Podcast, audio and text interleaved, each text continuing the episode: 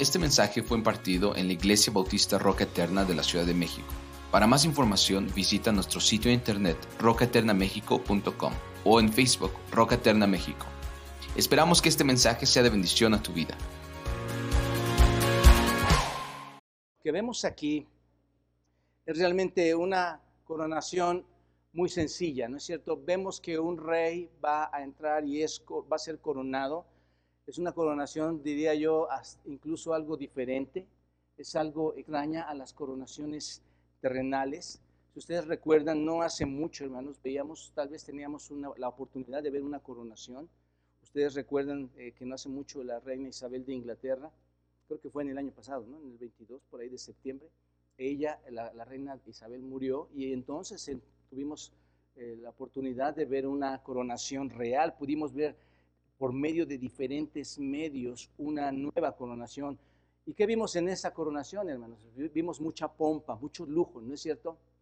Vimos cómo había carros, cómo había caballos, cómo había invitados, gente muy distinguida de todo el planeta, hermanos, diría yo, llegaron a este lugar para presenciar esta belleza de coronación, ¿no es cierto?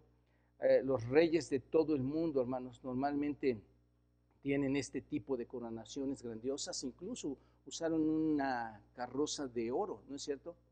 Este, la sacaron para, para, poder llevar esta, fue mucho más pomposa que la misma coronación de la reina Isabel esta, en esta ocasión, trompetas, es algo esplendoroso, hermanos. Estas coronaciones son lo más esplendorosas, los más grandiosas posibles como, sean, como se, se realizan. Así que los eventos como estos las coronaciones están llenas de mucho esplendor, ¿no es cierto? De mucho glamour, derrochan todo, hermanos. Es un gasto ilimitado. ¿Para, para qué? Para que la gloria del, del rey terrenal se haga manifiesta, ¿no es cierto? Que todos puedan ver que ese es el rey al que se le puede proclamar. Y aquí en nuestro texto, hermanos, tenemos una coronación. ¿Se dan cuenta de esto?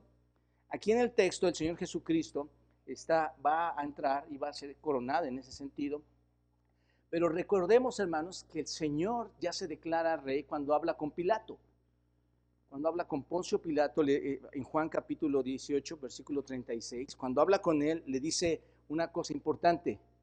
Le está preguntando si es él es rey y él le dice, mi reino no es de este mundo. Cuando Él declara esto, hermanos, tenemos que pensar en qué es lo que está diciendo básicamente. Y básicamente, lo, si alguien dice, mi reino no es de este mundo, esa persona que es un rey. Entonces, Cristo es un rey.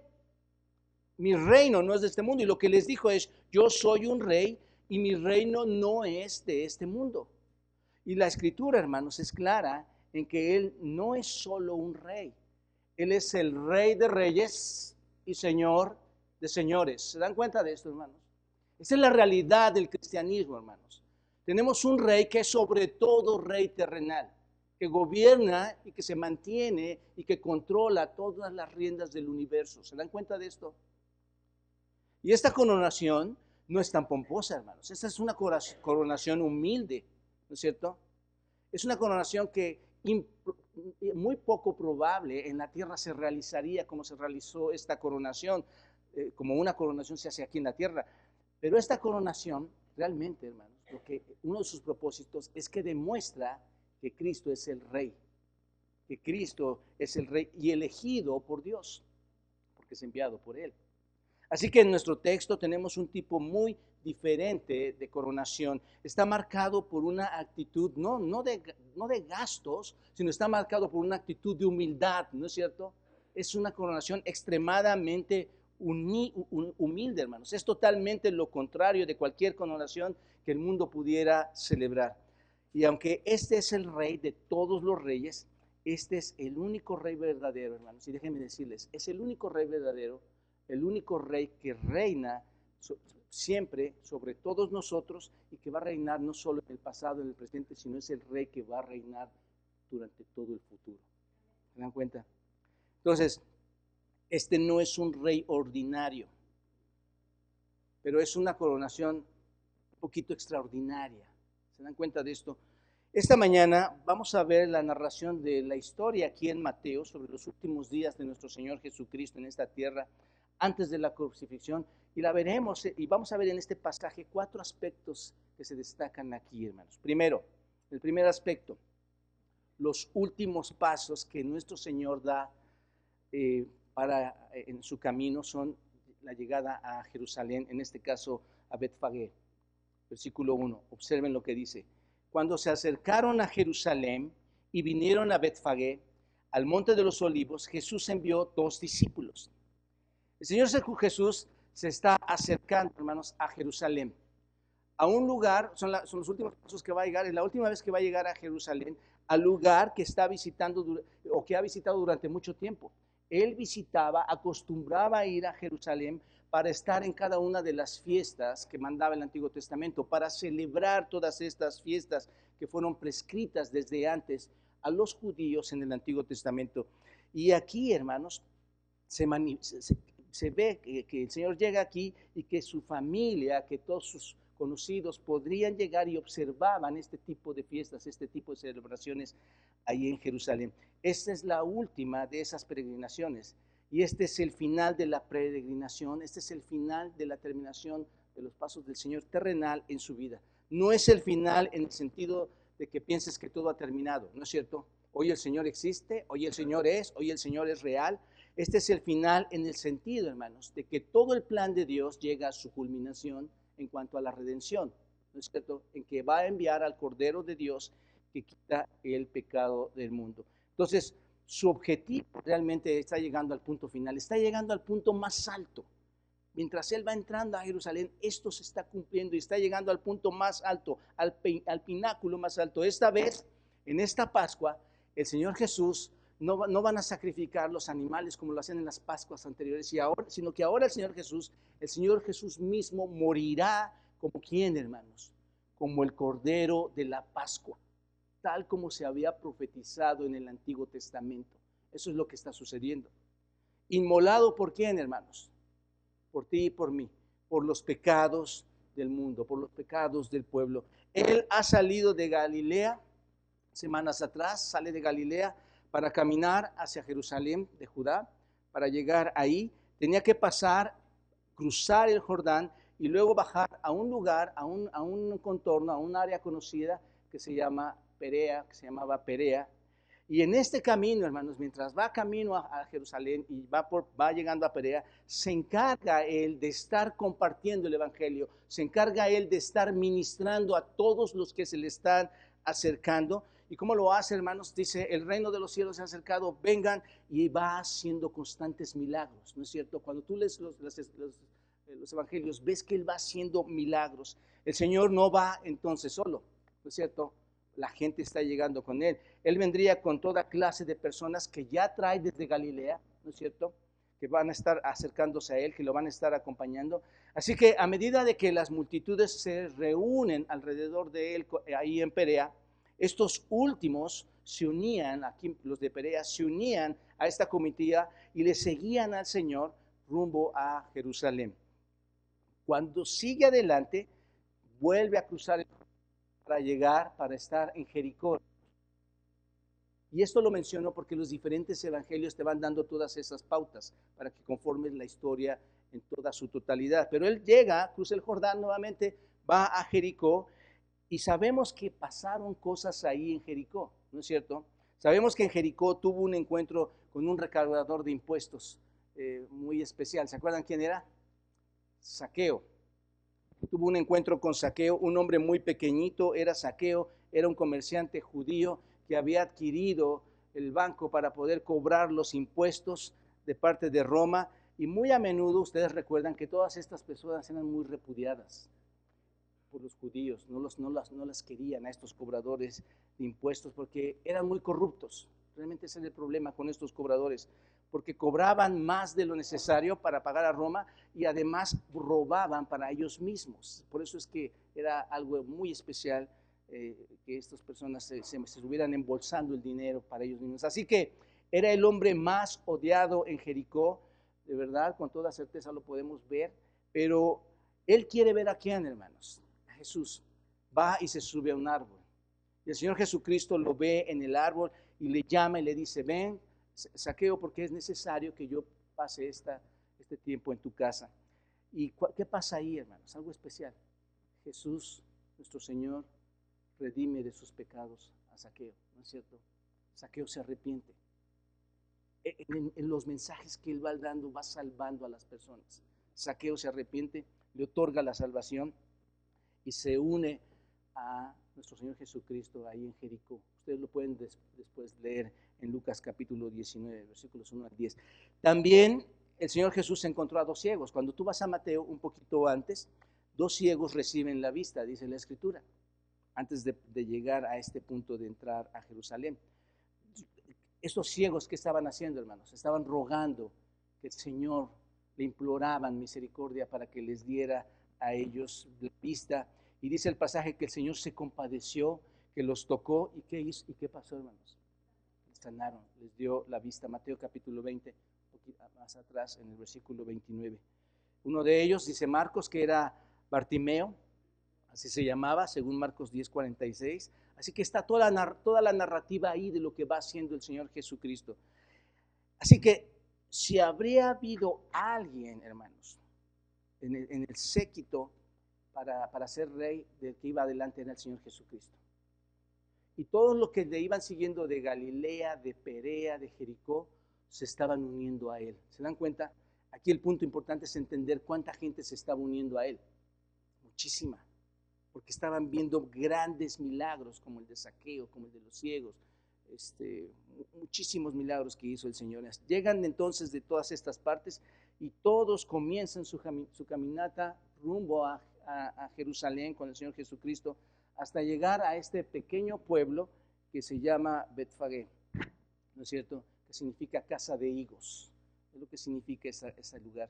Entonces Jesús viene, está toda esta enorme multitud de personas, lo están siguiendo hasta la Pascua, están experimentando lo que está sucediendo ahí, hermanos. Piénsenlo, mientras Él avanzaba, están conociendo todos los milagros, están escuchando la voz del Señor, están aconteciendo muchas cosas ahí. Entonces ellos se dan cuenta de que se trata de una persona muy especial ellos se dan cuenta que es alguien muy, muy especial y por supuesto, hermanos, ¿quiénes más estaban acompañando? Los discípulos.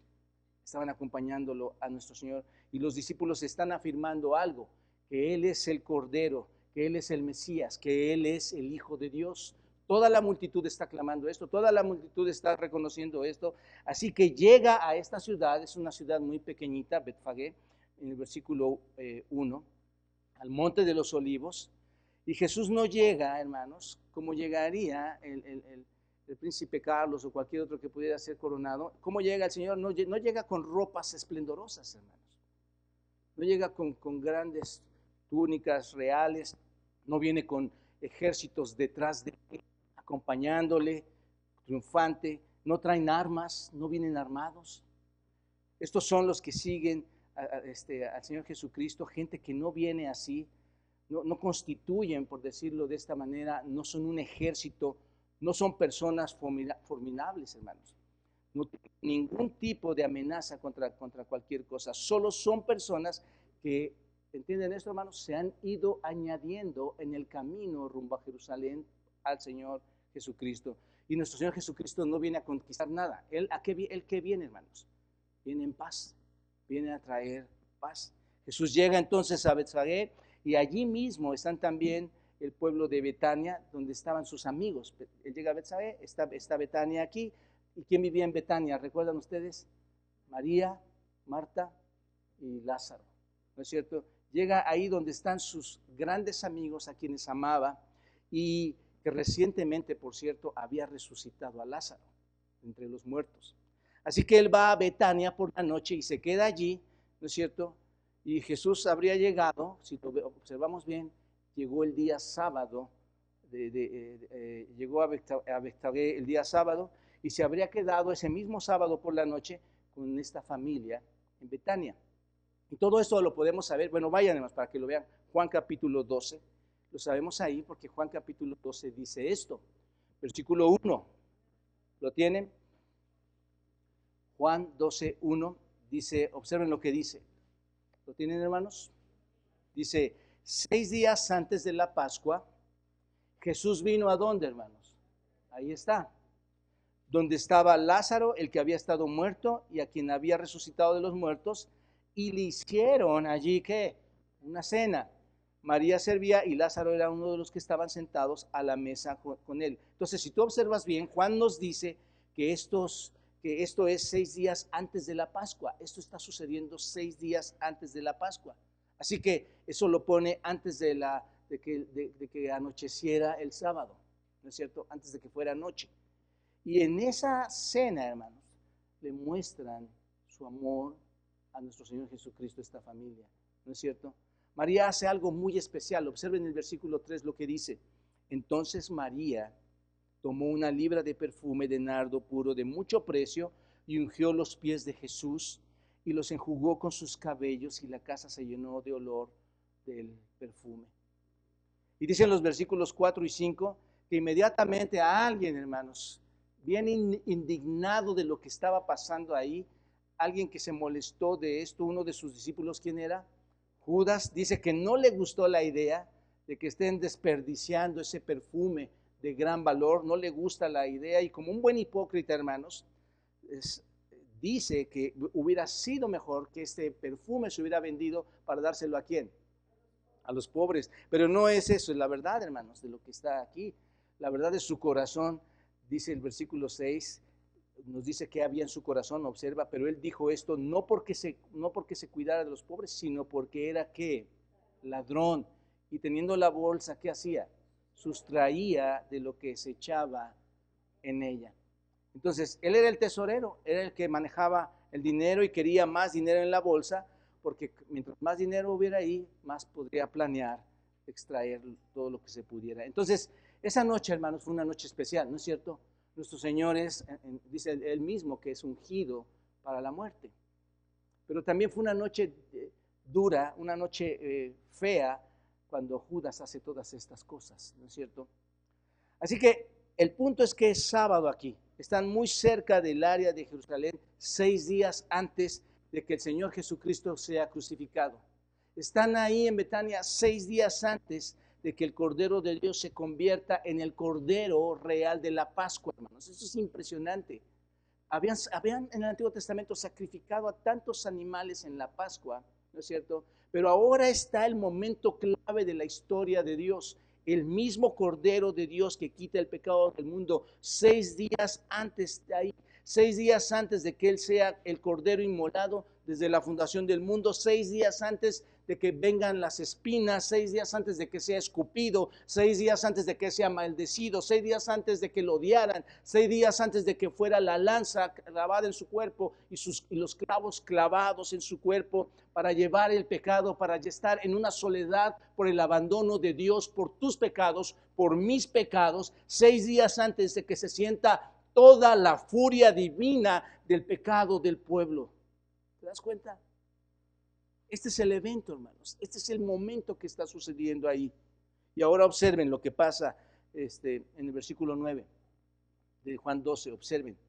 Gran multitud de los judíos supieron entonces que él estaba allí. ¿Y qué hicieron, hermanos? Vinieron.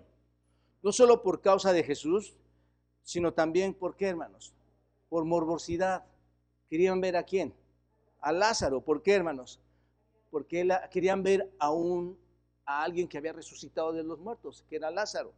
Versículo 10, pero los principales sacerdotes acordaron dar muerte también a Lázaro. Observen la maldad del corazón, ¿verdad? ¿Por qué? ¿Por qué querían matarlo? Porque a causa de él muchos de los judíos, ¿qué pasaba, hermanos? Se apartaban. Y ese es un principio para muchos de nosotros, hermanos. A veces en un sentido espiritual quieren matarnos, ¿no es cierto? Porque si tú eres un verdadero testigo de Dios, va a, haber, muchas maneras en que te quieran alejar de la iglesia, en que te quieran alejar del cuerpo de Cristo, en que te quieran alejar para no creer en el Señor Jesucristo. Y esto es lo que estaba pasando también en ese tiempo con, con, Lázaro y estos fariseos. Entonces, cuando Jesús llegó aquí a Betania, lo que se suponía, hermanos, que iba a ser un tiempo de, tranquilidad, de estar con, con estos amigos, Marta, María y Lázaro se convirtió en una experiencia de qué, hermanos? De mucha gente. Toda la gente empezó a llegar, personas que salían de Jerusalén empezaron a llegar. todos ellos fascinados de ver al hombre que nuestro Señor Jesucristo había resucitado de entre los muertos. Así que estos son los últimos pasos de nuestro Señor en su estancia en esta tierra, hermanos. Su tiempo terrenal, como Dios encarnado, estaba llegando a su fin. Y este es el final de su viaje en esta tierra. No habría o no, no debería haber más viajes después de esto. Todo llega en su fin cuando va a, estar, va a entrar a Jerusalén y ser, va a ser crucificado para después ser levantado en gloria, ser glorificado eh, por, eh, al, estar en la presencia de nuestro Señor. Y esto lo veremos las próximas semanas. Pero en este mismo momento, regresando a Mateo 21.1, observen hermanos, al llegar allí, ¿qué les dice hermanos? Jesús envió que dos discípulos. Jesús envía dos discípulos.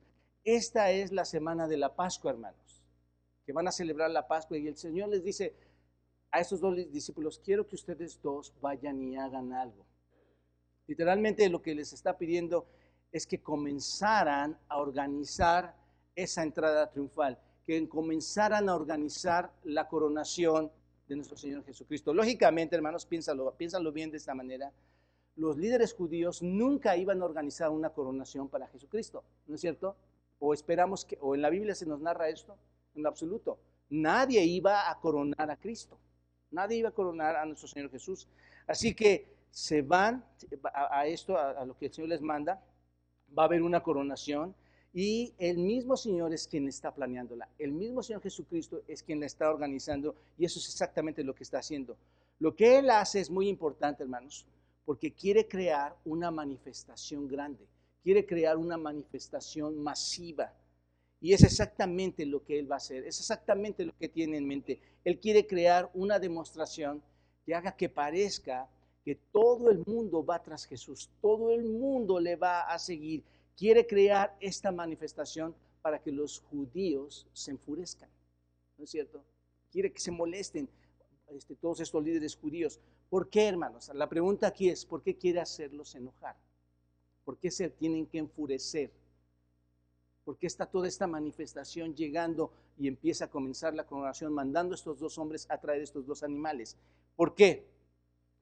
Lo hace, hermanos, para que en el horario eterno de nuestro Señor, en el horario eterno de Dios, el viernes lo entreguen a los romanos y ahí lo ejecuten. Si esto no hubiera acontecido, nunca hubiera estado dentro del plan de Dios que llegara él ahí. Pero él está organizando todo esto. Porque, insisto, ¿quién de los judíos lo iba a coronar? Nadie. Entonces, Él está en su plan perfecto, en el tiempo perfecto, para ser llevado a los judíos y ser ejecutados. Así que Él será ejecutado cuando, hermanos, el viernes se celebra la Pascua. Él va a ser ejecutado exactamente en el día de la Pascua, el día viernes. Él está entonces orquestando, observenlo, observenlo bien hermanos, está en el cronograma del tiempo, de la historia, para orquestar su propia muerte y se desencadene todo esto, hermanos. El, evento que desencadena todo esto es enviar a sus dos discípulos para comenzar la colección, eh, a recolectar a todas estas personas masivamente a que clamen al Mesías. Y cuando esto iba a suceder, hermanos, ¿qué, ¿qué, es lo que estaba pasando en los corazones de los judíos? Se estaban enfureciendo, estaban aterrorizados todos estos líderes judíos porque lo, y, qué era lo que deseaban más en ese momento los líderes judíos? Su muerte, lo querían muerto. Entonces debe haber un buen pretexto para que los líderes religiosos, bajo una demostración como esta que el Señor organizó, estos eventos llegaran, que ellos se enojaran tanto que lo llevaran hasta la crucifixión, ¿no es cierto? Pero recuerden, hermanos, Él controla los tiempos, Él controla la crucifixión, Él controla la cruz, él, controla el momento de su muerte porque Él mismo entregó su espíritu, recordemos esto, y controla el momento de su resurrección. Entonces, todo está en su mano, hermanos. Y esto nos deja ver algo claro. Todo lo que acontece, incluso en este momento, todo está en control de Él. Todo acontece para llegar a un propósito. Así como llegamos a la crucifixión, a la resurrección, al ascenso, estamos esperando, como Él controla todos los tiempos, hermanos, estamos esperando su regreso. Él va a regresar. Debemos estar muy atentos en esto, hermanos. ¿De acuerdo? Reconocer lo que pasa en la historia para que no pase o no, nos pase a nosotros lo que les pasó a otros que rechazaron a Cristo pensando, hermanos, que iba a liberarlos, como lo vamos a ver, de una manera diferente. Así que todo está en su mano. Piénsenlo, hermanos, eh, los judíos no lo llevaron a la muerte. Él no es víctima. Si él tiene la cronología de los tiempos, él no es víctima de los judíos. Él no es víctima de los romanos. Él no es víctima de Satanás. Él está en control de todo, hermanos. ¿Se dan cuenta? Así que aquí vemos el final de la vida terrenal cuando nuestro Señor Jesucristo entra a Jerusalén para morir y para resucitar tiempo después, como lo prometió. Este tiempo, este templo va a ser, puede ser derrumbado y en tres días lo voy a volver a edificar. Y ahí está, hermanos. Segundo aspecto que vemos después de esta entrada, ¿cuál es? La profecía se cumple, hermanos. La profecía se cumple. Este, me lleva esto a los temas de, Narnia, ¿no es cierto? Profecías se van a cumplir. Hermanos, todo se va a cumplir. Como, así como todo se ha venido cumpliendo. Tú no estás aquí por una casualidad. Tú estás escuchando algo sumamente importante. Tienes que entender que el evento histórico pasado era una profecía. Era algo que Dios ya había establecido desde los tiempos y se cumplió. Sí. Dice versículo 2, eh, diciéndoles, id a la aldea que está enfrente, por sabemos que estaba en Betania, para ir a Bethsage, enfrente de vosotros, y luego hallaréis a una asna atada y un pollino con ella, desatadla y tráiganmela.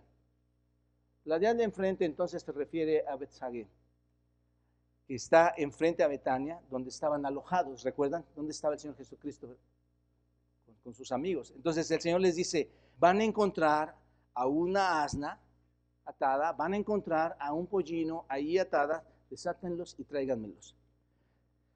Detengámonos tantito aquí, hermanos. Pensemos por un momento esto. ¿Qué nos indica el que el Señor le mande a estos hombres a traer dos animales al otro lado, no, muy lejos, a Betfagé? ¿Qué indica esto, hermanos? ¿Cómo sabe él esto? Es un, es un conocimiento sobrenatural. Él no estaba presente ahí. Él no había visto a los animales. Pero los manda porque él sabe que hay algo ahí. Hermanos, él es Dios. Él sabe todo. Él controla todo, hermanos. Él organizó su propia crucifixión, por decirlo así, su coronación, su crucifixión, su resurrección para que se cumpliera conforme a las profecías. ¿Te das cuenta? Entonces, esto es un conocimiento sobrenatural, porque no estaba allí para ver todo lo que estaba ahí, pero él sabe, hermanos, lo que hay allí, que hay dos animales. Ahora bien, esto pareciera que pudieran ir y que los van a robar, vamos a traer esos animales, pero dice Mateo que no, que los iba a regresar, ¿no es cierto? Entonces, realmente no es un robo, ¿no es cierto? Es obvio, hermanos, piénsenlo, si lo, profundizamos un poquito más, es obvio que el lugar a donde manda a estos discípulos es un lugar de creyentes. ¿No es cierto? Que nadie puede ir a tu casa y decir, dice el Señor que mandes esto, ¿qué haces tú? Al Señor y le cierras la puerta, ¿no? Es lo primero que harías, ¿no es cierto? Pero es obvio, hermanos, que este es un lugar que nuestro Señor Jesucristo conocía. Él se relacionó con estas personas. Él los conocía. Porque si alguien dice, ve, dice el Señor, sí, yo sí. El Señor dice esto. Entonces, Marcos 11.2 y Lucas 19.30 nos dicen además que el animal que va a montar es el pollino. Un pollino que nunca habría sido montado por hombre alguno. Cuando tú veas en los evangelios, eso es lo que dicen. Entonces, esto podría ser uno de los pocos honores, hermanos.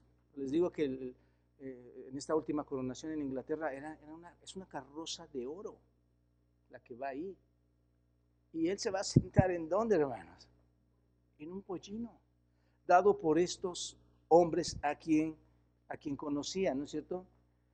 Este, y esto es algo especial, son ciertos, si quieres verlo, es como uno, uno de los pequeños honores que pudo tener esta celebración de su coronación, porque Deuteronomio 23, 21.3 dice y, o menciona que, se, que cuando se montaba un animal joven, que nunca había sido montado, era una marca de un honor especial que alguien recibía. Entonces, esto era algo especial seguramente en ese momento. Pero observen el versículo 3, dice, y si alguien os dijere algo, decid, el Señor lo necesita y luego los, el Señor los necesita y luego los enviaré. Esto indica, hermanos, que el Señor Jesús sabía que esas personas lo conocían. ¿Estás de acuerdo? Porque todo lo que eh, tenían que decir que era. El Señor tiene necesidad de esto, ¿no es cierto?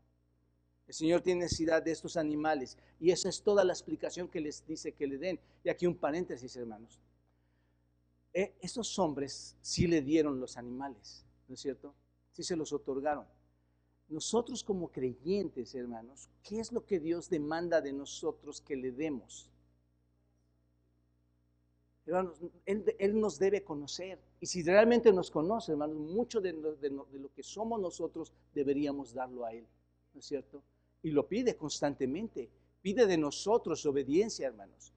Demanda de nosotros muchas cosas. Él es el rey.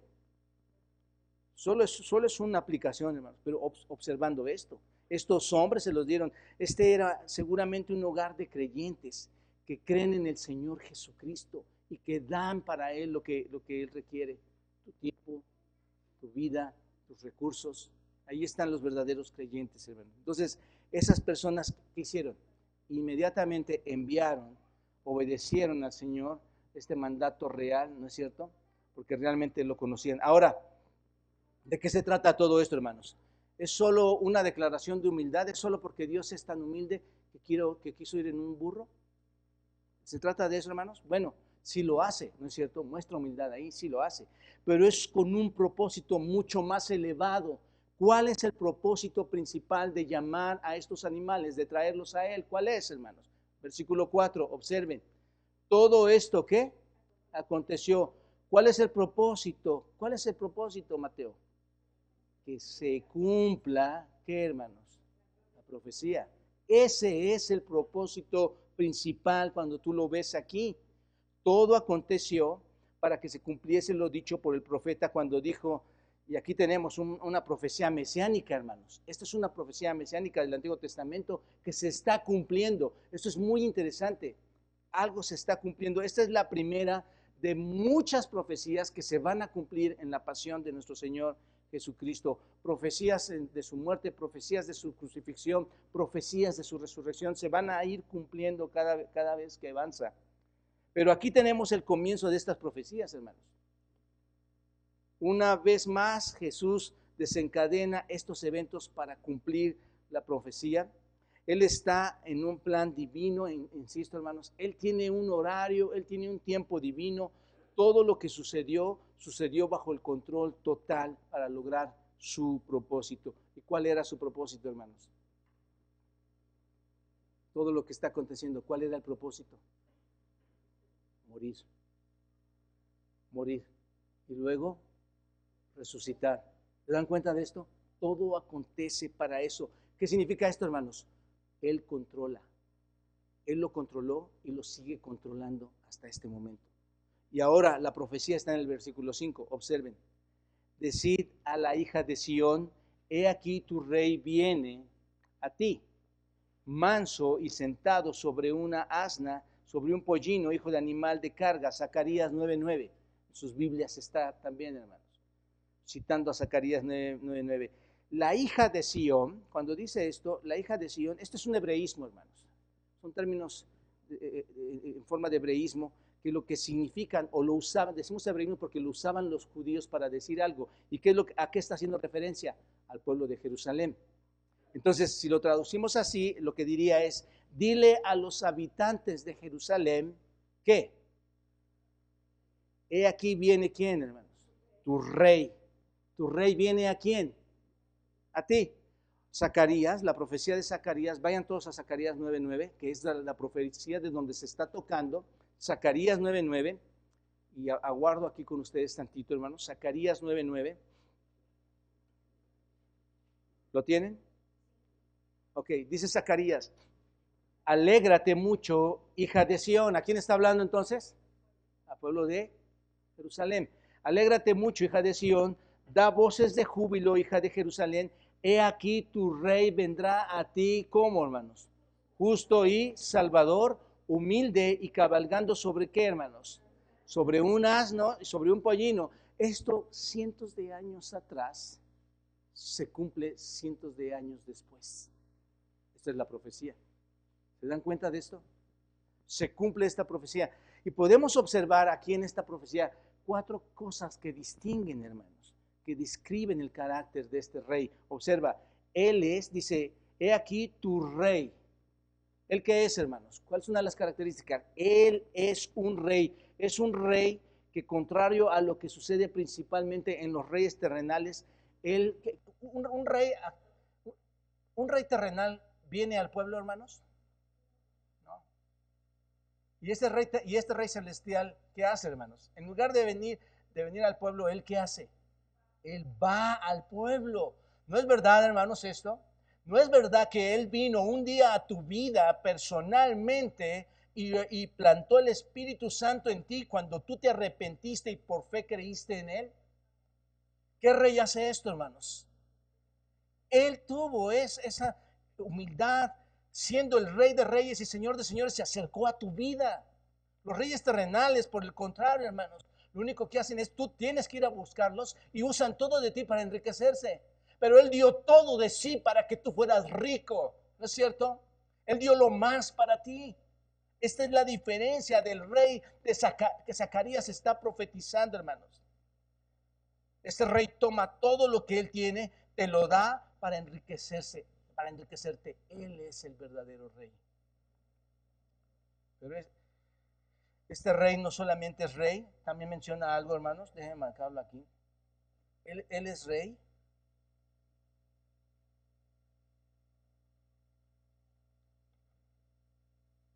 Y además, ¿qué es, hermanos? Es manso, ¿no es cierto?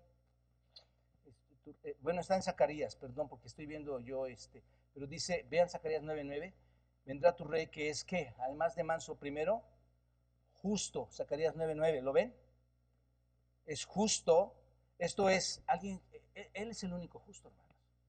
Esto es, él es santo y es sin pecado. Y Zacarías también dice que Él es el Salvador. Él se muestra a sí mismo como el Salvador y es humilde y manso. Y esa mansedumbre la muestra al sentarse en ese, pollino, Este es el cumplimiento de la profecía del Antiguo Testamento. No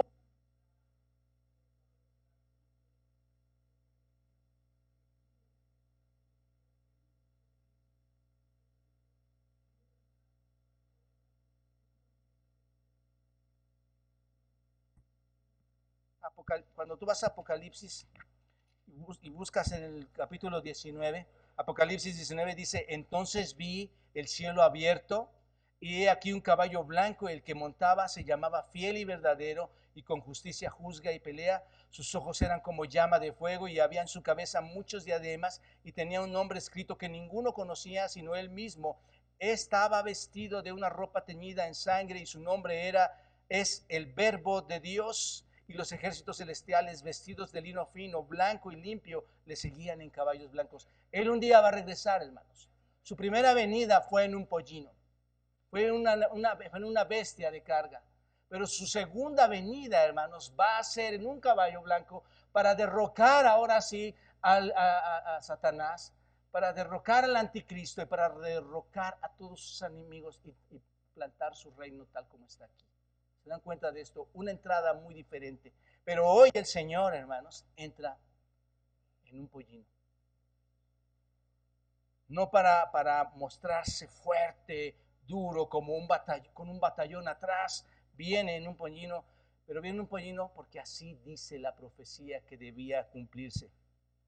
Él está declarando entonces que Él no es un Mesías militar. ¿Se dan cuenta de esto? Él no es lo que ellos están esperando, que los va a librar del, del yugo romano. Recuerden que estaban atados por el yugo romano, eh, el pueblo de Israel. Entonces, Él no viene para desatarles de ese yugo romano. Sin embargo, hermanos, es el verdadero Mesías. Él sí es el Mesías, que viene exactamente de la manera que el profeta dijo que Él vendría. Así que se cumple. Es una escena de mucha humildad, si lo ves. Este es un animal para un tiempo de paz, es un caballo blanco para un tiempo de guerra, por decirlo así. Así que el Señor manda a sus discípulos a traer a estos animales para cumplir la profecía. Y luego observen versículos 6 y 7. Dice, y los discípulos fueron e hicieron como Jesús les mandó. Y trajeron el asna y el pollino y pusieron sobre ellos sus mantos y él se sentó encima. El Señor se sentó en el animal más joven, hermanos. Según tú, lo, tú ves después en Lucas 19, el versículo 35, este, se sienta, lo, dice que los discípulos le ayudaron a subir y se sienta en este animal, ayudaron a nuestro Señor Jesucristo a subir. Así que comienza entonces su camino para Jerusalén ya en este pollino. Viene oficialmente como el rey de Israel profetizado por Zacarías para cumplir el plan de Dios. La profecía se está cumpliendo tal y cual, se está cumpliendo explícitamente. ¿Se dan cuenta? Y un tercer aspecto, versículos 8 y 9 todo a su entrada, hermanos, que es gozo y alabanza. ¿No es cierto? Versículo 8 dice, y la multitud que era muy numerosa tendía sus mantos en el camino y otros cortaban ramas de los árboles y las tendían, ¿qué? Más un paréntesis aquí, hermanos. Piensen, piensen en la profundidad de lo que está diciendo aquí. Todo esto fue espontáneo, ¿no es cierto? Yo me pregunto, hermanos, la coronación del rey terrenal se habrá preparado ese mismo día? No, eso es por, por décadas, por años, saben lo que tienen que hacer. Ellos ya tenían, ellos el día que muriera la reina, ellos ya sabían exactamente que no estaban preparando ir de compras, como aquí, que se les ocurrió ver un árbol y cortar una rama. ¿Entendemos esto, hermanos? Esta es una coronación especial, esto es diferente. Así que dice que cortaban las ramas de los árboles y las tendían en el camino. Es una multitud muy grande, ya lo vimos, hermano. ¿Cuánta gente estaba siguiéndolos? Habría, había multitud de personas y esto está llegando a dónde, hermanos? A la ciudad de Jerusalén.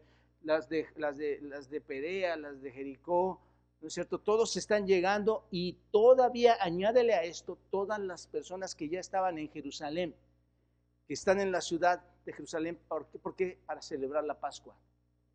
Mucha gente. ¿Qué hacen, hermanos? Tiran sus mantos. Y esto es como si fuera la gran alfombra, ¿no es cierto? expanden la alfombra, tiran sus mantos en ese sentido, una, alfombra improvisada, como le estoy diciendo. Ahora piensen, hermanos, ¿qué es lo que tiran? Mantos. ¿De dónde? Fueron, a, fueron al, al a comprarlo, al, lo que traían puesto, ropa sucia. Era ropa sucia quitándola y poniéndola en donde, hermanos. En el piso. ropa maleoliente. Era lo que estaban haciendo ahí, hermanos. Eran los tronos que ponían en el camino para el rey. ¿Te das cuenta? Y esto, por cierto, según 2 Reyes 9:13, indica que es un símbolo de sumisión. Eh, cuando alguien quería demostrar su misión, no solamente se arrodillaba ante la persona a la que quería tener su misión, según segundo de Reyes 9, sino que también tiraban al suelo su manto como una expresión de que estaban sumisos a esa persona. Ese es un simbolismo que estaba dando ahí. Y eso es lo que hace un tipo de alfombra para nuestro Señor. Y además de eso, ¿qué estaban haciendo, hermanos? Eran mantos, eran mantos y también qué? Ramas, ¿no es cierto? Estaban cortando ramas de los árboles y extendiéndolos también en el camino. Y, Juan 12, vayan todos a Juan 12, hermanos, ya lo teníamos ahí, pero Juan 12, versículos 12 y 13, dice que eran ramas de palmera, ¿no es cierto? Ramas de palmera, de ahí lo que muchos conocen como el Domingo de Ramos. ¿Se dan cuenta? Para muchos es eso. Entonces era el simbolismo de que había gozo, de que había salvación. ¿Se dan cuenta, hermanos? Y ahora, hasta este punto ellos están contentos y están gozosos porque viene el Salvador para liberarlos de qué? Del yugo romano. ¿Están de acuerdo en esto? Bueno, están contentos por esta salvación, así que la gente está aclamando a nuestro Señor Jesucristo como su rey conquistador. Ahora bien, ¿por qué, por qué estaban haciendo esto? ¿Por qué estaban aclamándole? Tal vez era un recuerdo, hermanos, que llegó probablemente a sus mentes. ¿Recuerdan ustedes? Tal vez ellos recordaron cómo Moisés sacó al pueblo de Israel de Egipto, ¿no es cierto? Del yugo de los egipcios a través del desierto para llevarlos a dónde? A la tierra prometida. La Pascua, precisamente, hermanos, fue la conmemoración de esa salida. Era lo que estaban celebrando, la Pascua. Entonces, probablemente ellos pensaron, esta es la misma liberación que vamos a tener. Nos van a sacar de la esclavitud de Egipto, nos van a sacar de la esclavitud de Roma. ¿Te das cuenta? Cuando Moisés era su líder y cómo Dios con tanto poder los liberó de Egipto. Así que todos esperaban la venida, ¿no es cierto? Que viniera este Mesías. Él también los va a liberar de la esclavitud, ¿no es cierto? De ese pueblo romano que los tenía, eh, que es un pueblo blasfemo, impío y que los tenía ahí eh, en yugo. Entonces, la suposición es, si este Mesías viene, Él va a venir con su ejército, con toda autoridad, y va a expulsar a quienes? A los romanos, a estos romanos horribles, blasfemos, y vamos a obtener nuevamente nuestra libertad. Bueno, eh, esa es una escena muy, muy extraña, hermanos. Es una escena de, de ropa vieja, de ropa sucia, de ramas rotas, arrojadas frente a, un hombre, a nuestro Señor, que es un hombre humilde, sencillo, justo, santo, ¿no es cierto? Sentado en un pollino. Y por supuesto, hermanos, Roma nunca vería eso como una coronación. Ah, ya lo coronaron. nosotros romanos, excelente, qué bueno que coronaron a este hombre, ¿no es cierto? ¿Y los, y los líderes de Israel lo van a ver como una coronación? Tampoco, en lo absoluto, hermanos. por eso digo que es una coronación rara, extraordinaria. Nadie vería eso como una coronación. Muchos eran, muchas de estas personas que iban ahí, hermanos, en lugar de ser de las grandes clases para coronar al rey, ¿qué eran, hermanos?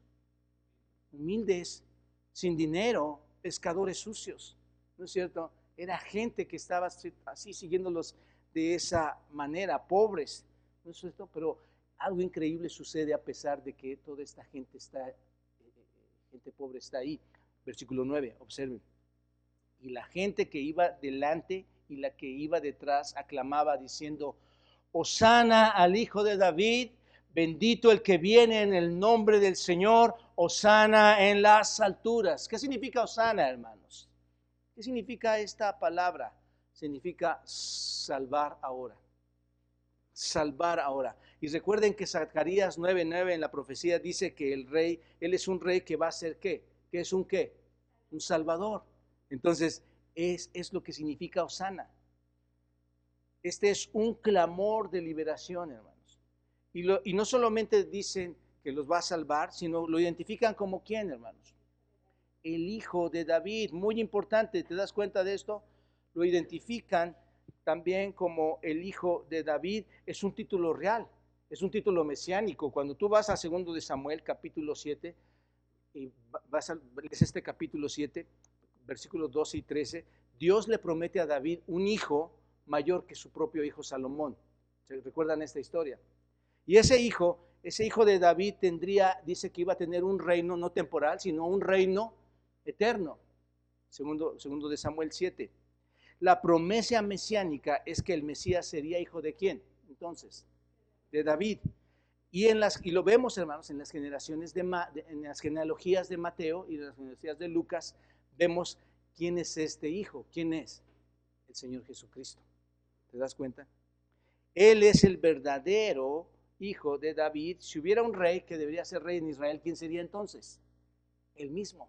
¿No es cierto? Nuestro Señor Jesucristo. ¿Por qué? Porque Él tenía el derecho de gobernar en ese momento por venir de ese linaje. Así que lo aclaman como el hijo de David y esto, esto es citado del Salmo 118, versículos 25 y 26 en sus Biblias también está marcado. Entonces, Salmo 118, versículo 25. Entonces, literalmente, hermano, lo que está pasando aquí es que están alabando el nombre del Señor, están pidiendo al Hijo de David que qué, que lo salve. Y quieren decir eso en el sentido físico, hermanos, no en el sentido espiritual. Quieren que lo salve este, de forma temporal, que, haya esa desocupación de Roma y acabar con todas aquellas personas que les han hecho la vida tan pesada, todos estos enemigos Y además lo identifica no solo eso, hermanos, también lo identifica como qué? Como el que viene en el nombre del Señor. O sea, él viene en el nombre del Señor. Eh, ¿Qué significa esto, hermanos? ¿Viene de parte de quién? De Dios, es el enviado de Dios, es como lo están identificando. E, él es el bendito, es el que nos va a salvar, que viene de, que es enviado de Dios. Y observen, incluso dicen, Osana en las alturas. Y si Osana significa salva, entonces significa salva ahora, salvación que viene ahora desde las alturas. ¿Se dan cuenta de esto? Ellos dicen, desde, desde la presencia de Dios tenemos al legítimo que va a liberarnos del pueblo romano para que nos salve desde lo más, desde las alturas, que es Dios mismo. ¿Te das cuenta? Es lo que está diciendo ahí. Eso es desde la morada misma de Dios enviar poder divino para salvarnos. Era eso. Y hermanos, eso es lo que pensaban los romanos. Pero nosotros hoy tenemos una teología diferente. Nosotros sabemos que Él, es enviar, Él nos ha enviado a su Hijo Jesucristo para salvarnos de la ira venidera. ¿No es cierto? ¿Te das cuenta el contraste que está sucediendo aquí? Entonces, este es un desfile como ningún otro rey lo habría hecho en la historia, hermanos. Y aunque Él es el rey más grande, Él es el rey de reyes y señor de, señores, estamos viendo la coronación más sencilla, la más humilde, ¿no es cierto? ¿Te das cuenta de esto? Insisto, Apocalipsis 19, 11 dice que las cosas van a ser diferentes. Él va a llegar triunfante, hermanos, a tomar lo que es suyo. Y último punto, hermanos, observa, ¿qué pasa con todo esto? La, la ciudad entonces, ¿qué pasa? Se conmueve. Cuando entró él a Jerusalén, toda la ciudad se conmovió diciendo, ¿quién es este? Wow, hermanos, esto es increíble. La gente decía, este es Jesús, el profeta de Nazaret de Galilea. Esta palabra, hermanos, conmovió.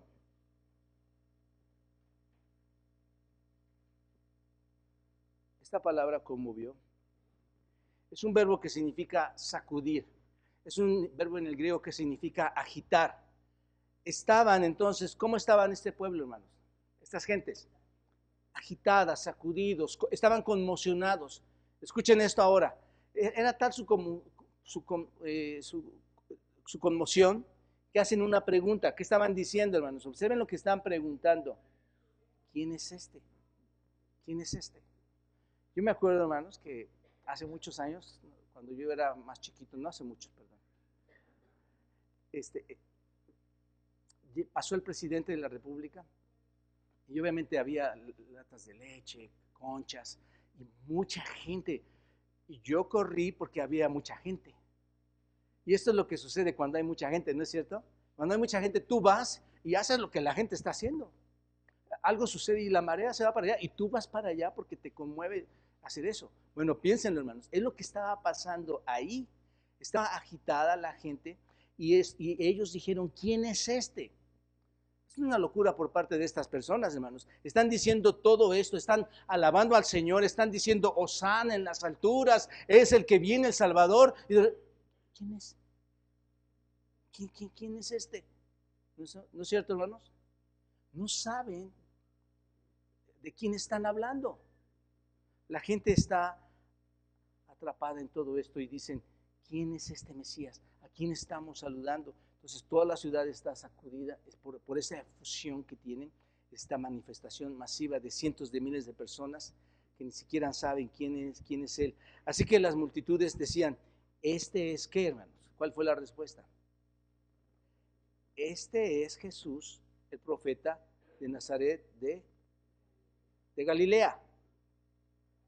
Están organizando esta manifestación masiva y ni siquiera saben quién es Él. Incluso vayan a Juan, nos va a ayudar mucho. Juan capítulo 12. En este mismo evento, Juan está viendo el mismo evento de, Mateo en capítulo 21, Juan lo está viendo en el capítulo 12. Y en el capítulo 12, versículo 15, dice esto, hermanos. Sus propios discípulos dice que no entendían esto tampoco al principio. Versículo 15 de, Juan 12. No temas, hija de Sión, he aquí tu rey viene montado sobre un pollino de asna. Estas cosas, ¿qué hermanos? No las entendieron quiénes? Sus discípulos al principio. Pero cuando Jesús fue glorificado, entonces se acordaron de que estas cosas habían estaban escritas acerca de él y de que se les habían hecho. No entendían, hermanos, por qué el Mesías tenía que venir en un pollino manso. No, no entendían por qué él tenía que venir tan humildemente. Saben, hermanos, el problema para ellos es que era que sabían quién era. ¿No es cierto? Aquí está la declaración. ¿Sabían ellos quién era o no? Sí.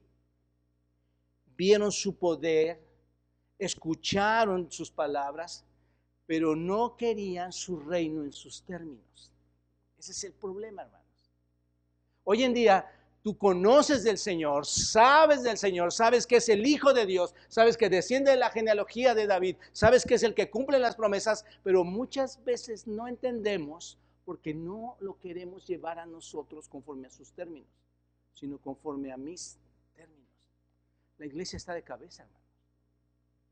Dicen ser creyentes, pero no, pero no lo son en el sentido de que no hay ese compromiso de dar. Cuando Dios te conoce, tú das. Cuando Dios te conoce, tú obedeces lo que Él pide que des. Cuando Dios te conoce, tú estás ahí presente y sabes quién es exactamente. Y no quieres hacer las cosas que tú quieres hacer, sino te alineas a lo que Él quiere que hagamos. ¿Te das cuenta?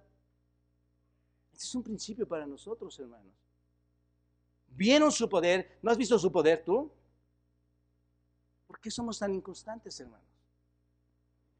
¿Oyeron sus palabras? ¿Has leído la Biblia? Sin embargo, hermanos, sabes, sabiendo que es el rey, no quieres ajustarte a sus términos.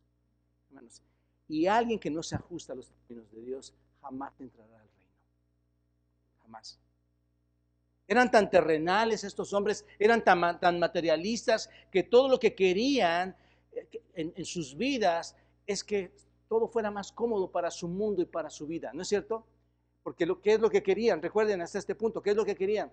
Liberación de los romanos. ¿Qué es lo que queremos hoy, hermanos? Aquí viene la iglesia muchas veces. Por nuestras propias necesidades. Pensamos tal vez en último en obedecer sus mandatos. Entonces, ellos sabían quién era Él. Pero, ¿por, qué era esto así, hermanos? ¿Por qué, ¿Por qué ellos no entendían esto? Bueno, cuando Jesús fue glorificado, lo vimos ahorita en Juan 12, ellos entendieron. Ellos entendieron después de que ascendió al cielo, después de que, de que fue crucificado, después de la resurrección, después de 40 días en su estancia todavía aquí en la tierra y asciende a la presencia de Dios, entonces entendieron todas estas cosas.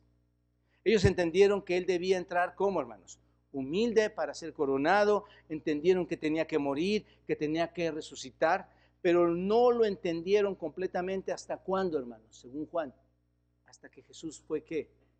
Glorificado, hasta ese momento. ¿Por qué? ¿Por qué lo entendieron hasta ahí, hermanos? Porque hasta que Jesús fue glorificado, Él no envió a quién, hermanos?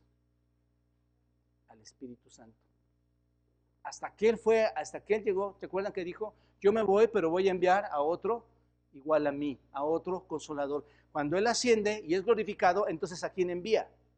Al Espíritu Santo. Y Jesús les dijo en el aposento alto esto, recuerdan ustedes, vayan a, Juan 16, ellos ya lo debían haber sabido, se los dijo en Juan 16, versículo 13. Pero cuando venga el Espíritu de verdad, ahí está hermanos, ¿se dan cuenta? Juan 16, 13. Pero cuando venga el Espíritu de verdad, Él os guiará a toda la verdad, porque no hablará por su propia cuenta, sino que hablará todo lo que, lo que oyere y os hará saber las cosas que habrán de venir. Así que, piénsenlo hermanos, toda esta doctrina, toda esta teología mesiánica nunca se unió o nunca hizo clic hasta cuándo? Hasta que el Espíritu fue derramado en, ellos. ¿Se dan cuenta? Este, en este punto, hermanos, los discípulos cómo estaban en este momento, pues, confundidos, ¿no? Ah, pues es nuestro libertador, pero no entendemos qué está pasando. Porque su, teología mesiánica era la misma teología, teología mesiánica de toda esa multitud.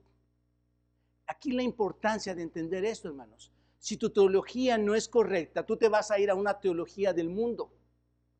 Si tu teología es la teología de Dios en sus tiempos y en sus parámetros y en todo lo que Él establece, tú vas a estar viviendo en lo correcto. Pero mientras tanto te vas a ajustar al mundo, te vas a ajustar a su propia teología, a su propia creencia. Y en este caso creer que iba a liberarlos de los romanos. No es así, hermanos. ¿No es cierto? No es así. Lucas 19, 37 dice, cuando llegaba ya, y lo leo hermanos, nada más anótenlo, cuando llegaba ya cerca de la bajada del monte de los olivos, toda la multitud de los discípulos, gozándose, comenzó a alabar a Dios a grandes voces con su propia teología. ¿Se dan cuenta? La gente era inconsistente, ni siquiera estaban seguros de quién era Él. Ese es el punto, hermanos. Estaban atrapados en su euforia mesiánica. Y, pero por otro lado, hermanos, ¿quiénes estaban indignados? Los líderes religiosos. Estaban aterrorizados porque parecía que todo el mundo estaba siguiendo a Jesucristo. ¿No es cierto? Todo el mundo lo estaba apoyando. ¿Y cómo vas a matar a alguien que todo el mundo lo apoya? ¿Cómo lo vas a hacer? Bueno, como saben, al día siguiente, recuerdan que era, este, era, domingo, al día siguiente, hermanos, ¿a dónde fue? A la purificación del templo. Tú sigue Mateo 21 y ahí viene. Al día siguiente va a la purificación del templo. Bueno, fue a atacar a quiénes? ¿A los romanos? No, ¿a quiénes? ¿Con quién fue directamente al día siguiente, hermanos? Con toda esa gente que le alababa. Fue y le dijo directamente, fue al templo, según lo vemos aquí en Mateo 21, versículo 12, fue al templo y realmente, hermanos, al entrar al templo, lo que hizo el Señor Jesucristo es ir directamente al corazón de los judíos y atacarlos a ellos. ¿Te das cuenta de esto? va y los ataca a ellos. Observa, el versículo 12 dice, y entró Jesús al templo de Dios y echó fuera a quienes, hermanos, a todos los que vendían y compraban en el templo y volcó las mesas de los cambistas. Recuerden, hermanos, que venían de muchos lugares. Traían todos sus animales para poderlos llevar al sacrificio, porque ellos iban a llegar a una Pascua como la que se había venido haciendo durante muchos años anualmente, mandada por Dios para celebrar la liberación de Israel de Egipto, ¿no es cierto?, del pueblo judío de Egipto. Y todos ellos, en lugar de ir a la iglesia pensando en conocer al Señor, tratarla como una casa de oración, llegan a la iglesia con todos sus productos a vender sus productos. Esto es muy miserable, hermanos. Eso no es alguien que sigue a Cristo. Eso no es alguien que sigue a Dios. A mí me han dicho aquí, hermanos, que si podemos dar permiso de vender. No, no damos permiso. De, esto no es tienda. Esta es una casa de oración. Y cuando las puertas de la iglesia se abren, hermanos, estamos pisando tierra santa. Si es que creemos que Cristo es Cristo, si creemos que Dios es Dios y que el Espíritu es el Espíritu, es tierra santa, hermanos. Así diría el hermano Sproul. Porque la presencia de Dios está aquí.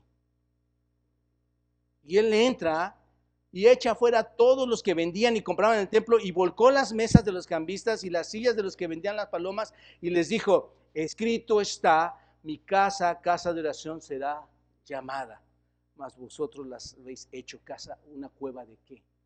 Ladrones. Porque estaban extorsionando a la gente, hermanos. Acuérdense que había cambistas ahí. Llegaban y decían, yo quiero a este becerro. Sí, pero en, esta moneda cuesta tanto, más, más esto, te va a salir en tanto. Extorsionaban a la gente, hermanos. Y ese es otro tema. Pero bueno, ¿qué hizo el Señor? Quita todo su sistema, ¿no es cierto?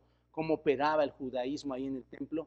Echó a los compradores, a los vendedores, a los cambistas y declaró que habían convertido su casa en una cueva de ladrones. En lugar de ir y atacar a los romanos, va y ataca a quienes, hermanos? A los, a los de Jerusalén. Ataca su sistema religioso, ataca a los líderes religiosos. Eh, eh, eh, que eran los líderes de la nación. Está atacando a todos estos. Eso aseguró, hermanos, cuando ataca a todos ellos, ¿qué hacen los judíos? Aseguró algo, hermanos. A este lo matamos. Alguien que va en la dirección correcta, en la palabra de Dios, siempre va a ser contrario a aquel que no va en la dirección de Dios. Siempre te van a ver mal. Tú vas a ser de otro tipo de mentalidad vas a ser de otro tipo de corazón. ¿Me explico, hermanos? Y a él esta fue una gran oportunidad. Mira lo que está haciendo. Mira lo que está haciendo. Ahora el Señor Jesucristo era más popular que cualquier otra persona en la tierra, hermanos. ¿Se dan cuenta? Estaban, ¿Por qué? Porque había atacado el corazón, el sistema judío lo había atacado, hermanos. Y eso es lo que debemos hacer en la iglesia, hermanos. Atacar tu sistema mundano, atacar tu sistema, atacar tu sistema personal, tu sistema humano, porque ese no tiene valor. Y eso es lo que hace el Señor Jesucristo. ¿Te das cuenta? Eso prepara la mesa para que eventualmente lo lleven a la cruz. Por medio de un falso juicio, en una noche con falsos testigos, lo vamos a ver, que van a pronunciar una sentencia. ¿Y cuál es la, sentencia que pronuncian? La muerte, ¿no es cierto?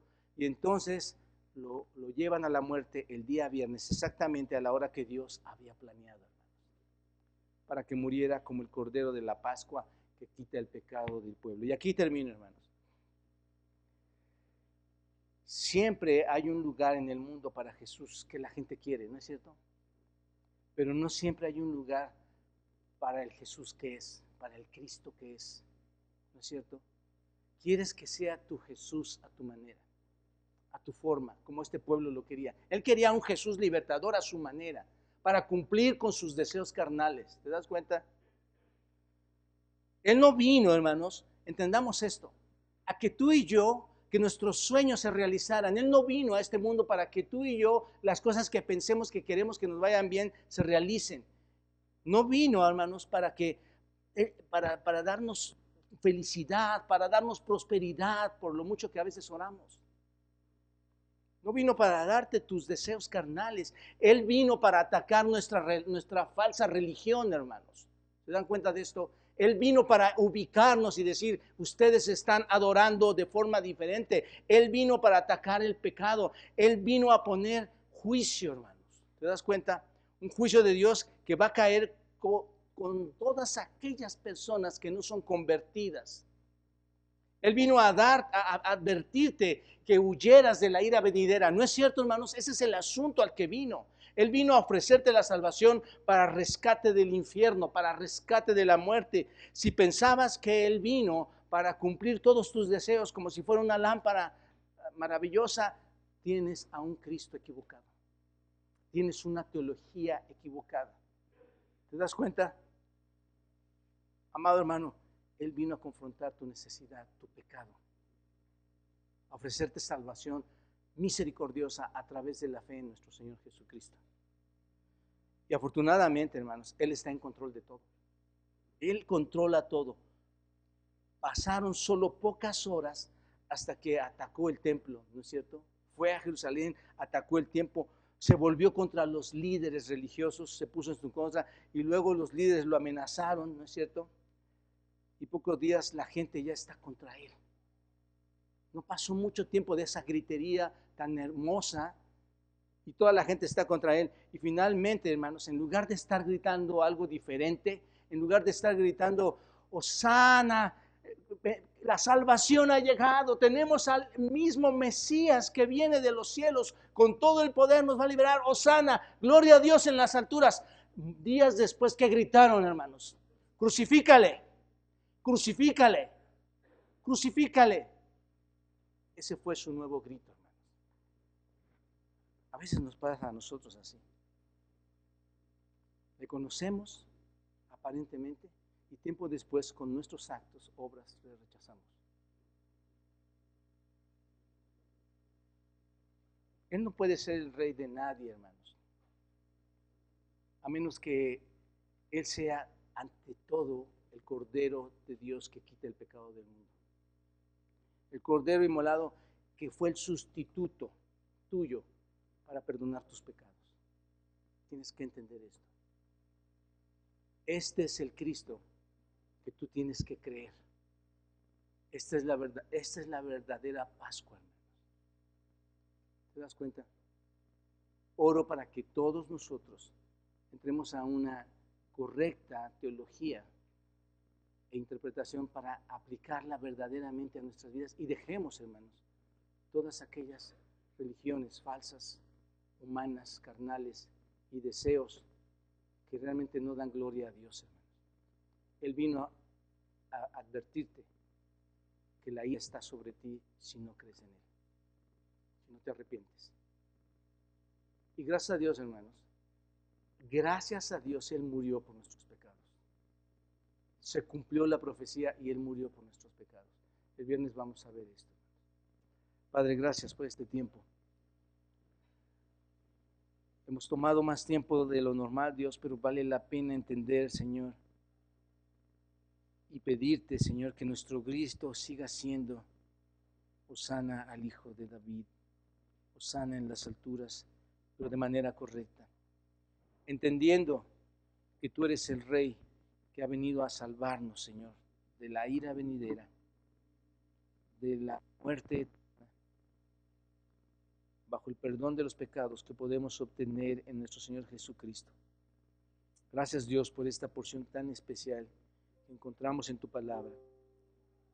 Hazla viva en nuestros corazones, Dios. Y te agradecemos de antemano, como siempre, cada domingo, Dios, por la resurrección de nuestro Señor Jesucristo. Bendito seas, Padre, y pido tu bendición también sobre todas estas personas, amigos, familias y hermanos que nos acompañan esta mañana, Señor. Te damos gracias en Cristo Jesús.